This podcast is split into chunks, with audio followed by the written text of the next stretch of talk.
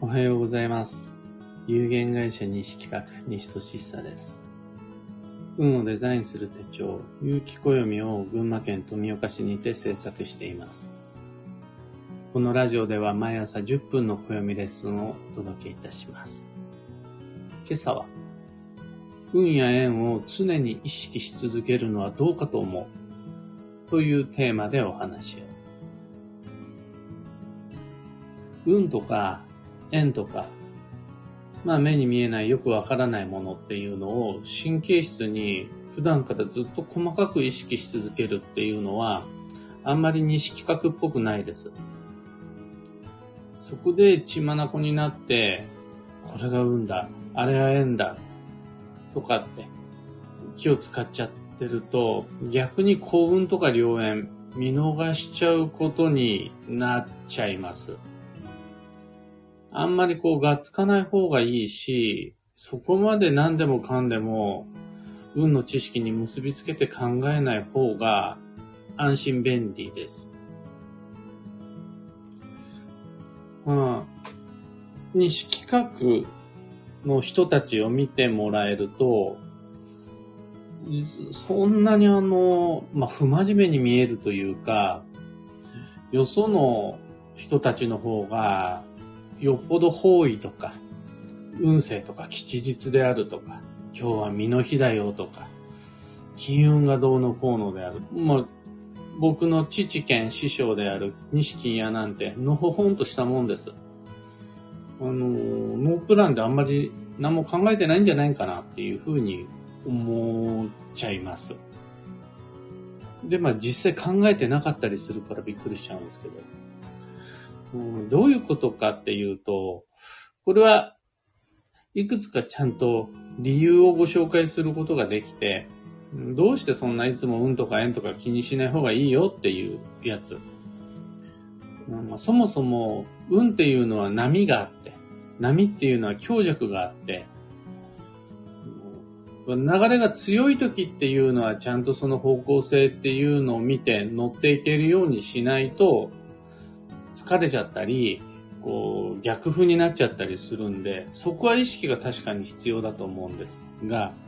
流れが弱い時まで常に気を張り続けていると、ここぞという場面で集中力が持たない、ガス欠になっちゃうんですよね。また、人生においては、勝負どころ、頑張りどころ、分岐点、節目みたいなものっていうのが確かにあって、そこでしっかりと何が運なのか、どれが縁なのかっていうのを意識するのは必要だと思うんです。ただご存知の通り、人生における勝負どころ、今年の頑張りどころなんていうのは、365日24時間常にあるわけではないでしょう。まあ、そう刻々と変わるのが運ってわけじゃないですし、毎日勝負してたら本当身が持たないです。成功者っていうのは365回の勝負っていうのを毎日繰り返すのではなくって、余計な戦いは避けながら、ここぞっていう勝負どころで力を発揮して、ステータスっていうのを上げていっています。これはもう間違いないです。なんなら、勝負の数が少ないほど、費用対効果は高いです。戦ってばかりの人の方が、の頑張るほどの成果っていうのは得られてないです。そりゃそうだ、戦いってすっごい力使うから。戦争しない国が一番国力が強いです。っていうのを考えたときに、もう常に神経質にっていうのは避けた方がいいと思います。これはあまり参考にならないかもしれませんが、僕を例に出すならば、普段運のことほとんど気にしてないです。特に自分の運に関しては無頓着です。業務として鑑定のご依頼を受けて、人様の運っていうのを読み解こうってなった時には、自然の流れ、あとは未来、もちろん注目します。ただその仕事の現場から離れてしまったら、吉祥への感度っていうのはもう本当人並み以下というか、あんま気にならないです。ただ、車を購入するであるとか、あとは、えっ、ー、と、じゃあ家を買うとか、引っ越しをするであるとか、大きな経営判断をするなんていう場面、ここぞっていう場面においては、何年も前から暦を参考にして、意外に真面目に計画を立てます。気合もそこでは入れてきます。自分で気合入れるだけでは自分がいい加減な性格なのよく分かっているんで忘れちゃうんでなんなら SNS で9月9日は有機暦の発売っていう風に言ったりとか今自分はこういうことやってますなんていうことを発信したり自分に言い聞かせたりもしますそんな風に人にも言うしあの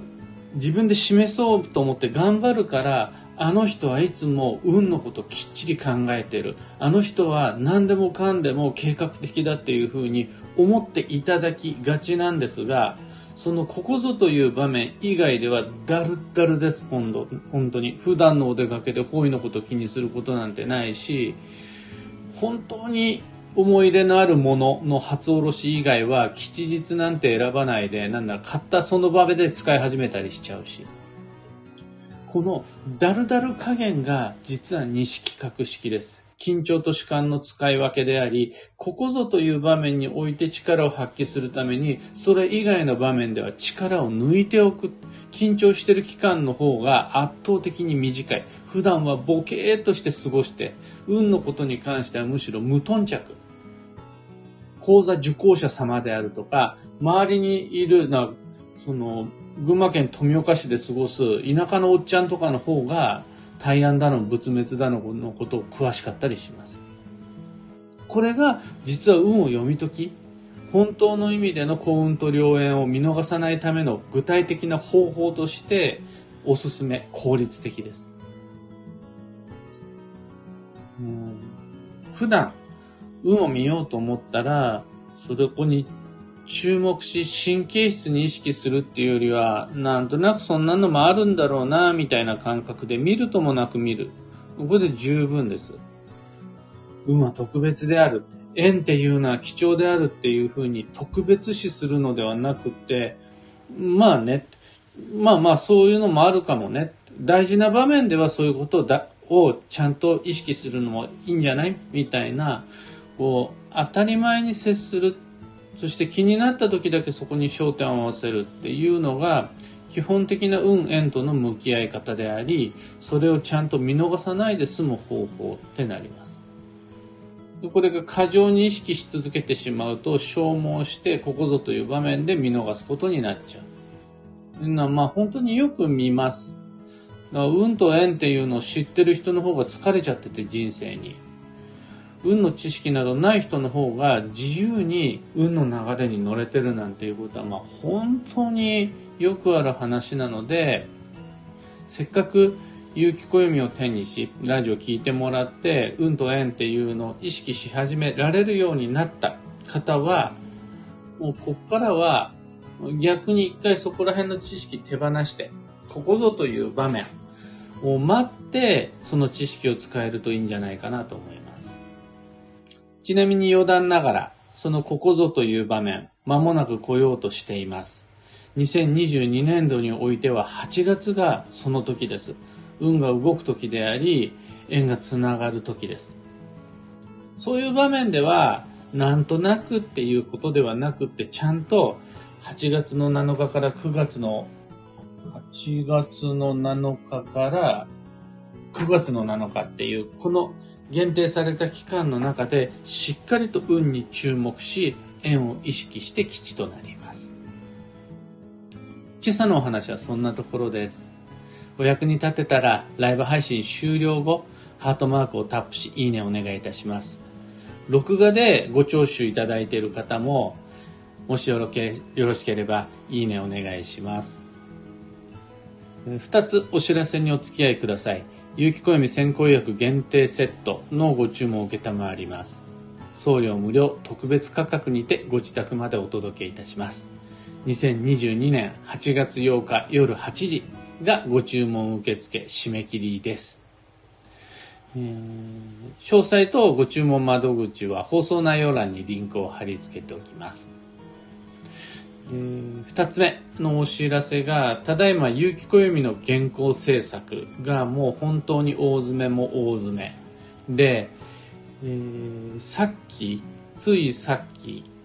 えー、白く木星の12ヶ月の運勢っていうのを鑑定し終えました。この後、ラジオ配信が済んだら今度は豪土星を仕上げにかかっていくっていう感じで、もうほんと廃人モードで、月あらば運勢鑑定っていうのをしている日々です。で、そのせいで、鑑定のご予約は7月17日まで一時休止しています。また、その他のお問い合わせ、ご連絡、SNS へのコメントなども、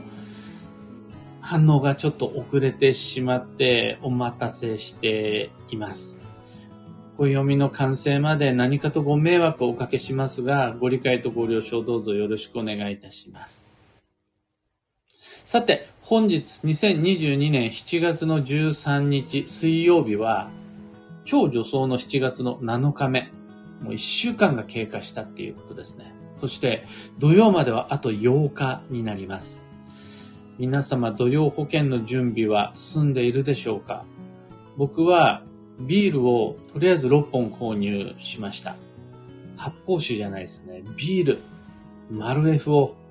6本購入済み。これで土曜中何があったとしても、とりあえず6日間はプシュッと、なんとかなる、乗り越えられるんかなっていうふうに思ってますが、確実に足りないので、土曜までの日々の中で時間を見つけてもう少し土曜保険強化しようと思っています。今日のキーワードは、拡大、広げて大ごとにする、なんですが、大は小を兼ねる。何事もこう、多めに見つめて、見積もっておくことで安心できますよっていうのが拡大です。幸運のレシピはピザ。これ、丸い発酵食品が基地。えー、丸というのは、ピザ生地が丸い形になるっていうこと。それと、発酵食品っていうのは、ピザ生地はあれ、微発酵してるんですよね。その生成の過程で。また、そこに乗せるチーズであるとか、もう発酵食品になったりするので、モッツァレラチーズだと話は別なんですけど、それ以外のマルゲリータ以外であるならば、チーズもまた発酵の部類に入ってきます。そうすると、ピザは丸い発酵食品として今日おすすめのレシピです。旬のフルーツは、スイカ、ブルーベリー以外でも桃など、あと旬の魚介はアジ、スズキ、ウニ、あとスルメイカ。スルメイカだと塩辛にすることで微発酵になります。旬の野菜は枝豆、トウモロコシ、キュウリ、トマト、ナス、ピーマン、バジルなんですが、キュウリ、ナスが出てくると、がぜおすすめしたくなるのがぬか漬けですね。2022年12ヶ月ずっと1年共通の幸運のレシピである発酵食品において、ぬか漬け最強です。以上、迷った時の目安としてご参考までに。ところで、聞く暦ではツイッターにてご意見ご質問募集中です。知りたい占いの知識や、今回の配信へのご感想などなど、ハッシュタグ、聞く暦をつけてのツイートお待ちしています。それでは今日もできることをできるだけ西企画西俊久でした。いってらっしゃい。エヌシャンティさん、おはようございます。中さん、おはようございます。タカさん、おはようございます。ヒデミンさん、おはようございます。ブルースさん、おはようございます。キーボードさん、おはようございます。ヒデミンさん、なるほどです。気が楽になりました。あるんですが、この気が楽になった状態っていうのが、運をキャッチすることができる最も良い状態なんです。逆に木が張り詰めすぎてしまうと運って見落とすんですよね。緊張感において人の感覚と運動、運動能力っていうのは下がるんです。これをですね、みんな勘違いしちゃっってたりするんですが、見よう見ようって思うと見えなくなるのが運だったりするんです。そうすると、まあ、矛盾した言い方になるんですが、運を意識したい、運を見たいんであるならば、逆に見ないように、意識しないようにして基地っていうのが今回のテーマです。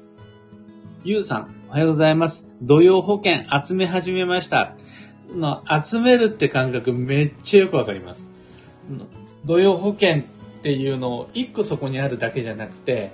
こう、ずらっと土曜保険コレクションを机の上に並べて、ああ、これで土曜楽しく乗り越えられるみたいな、このずらっと並べるのがやっぱ土曜保険ですね。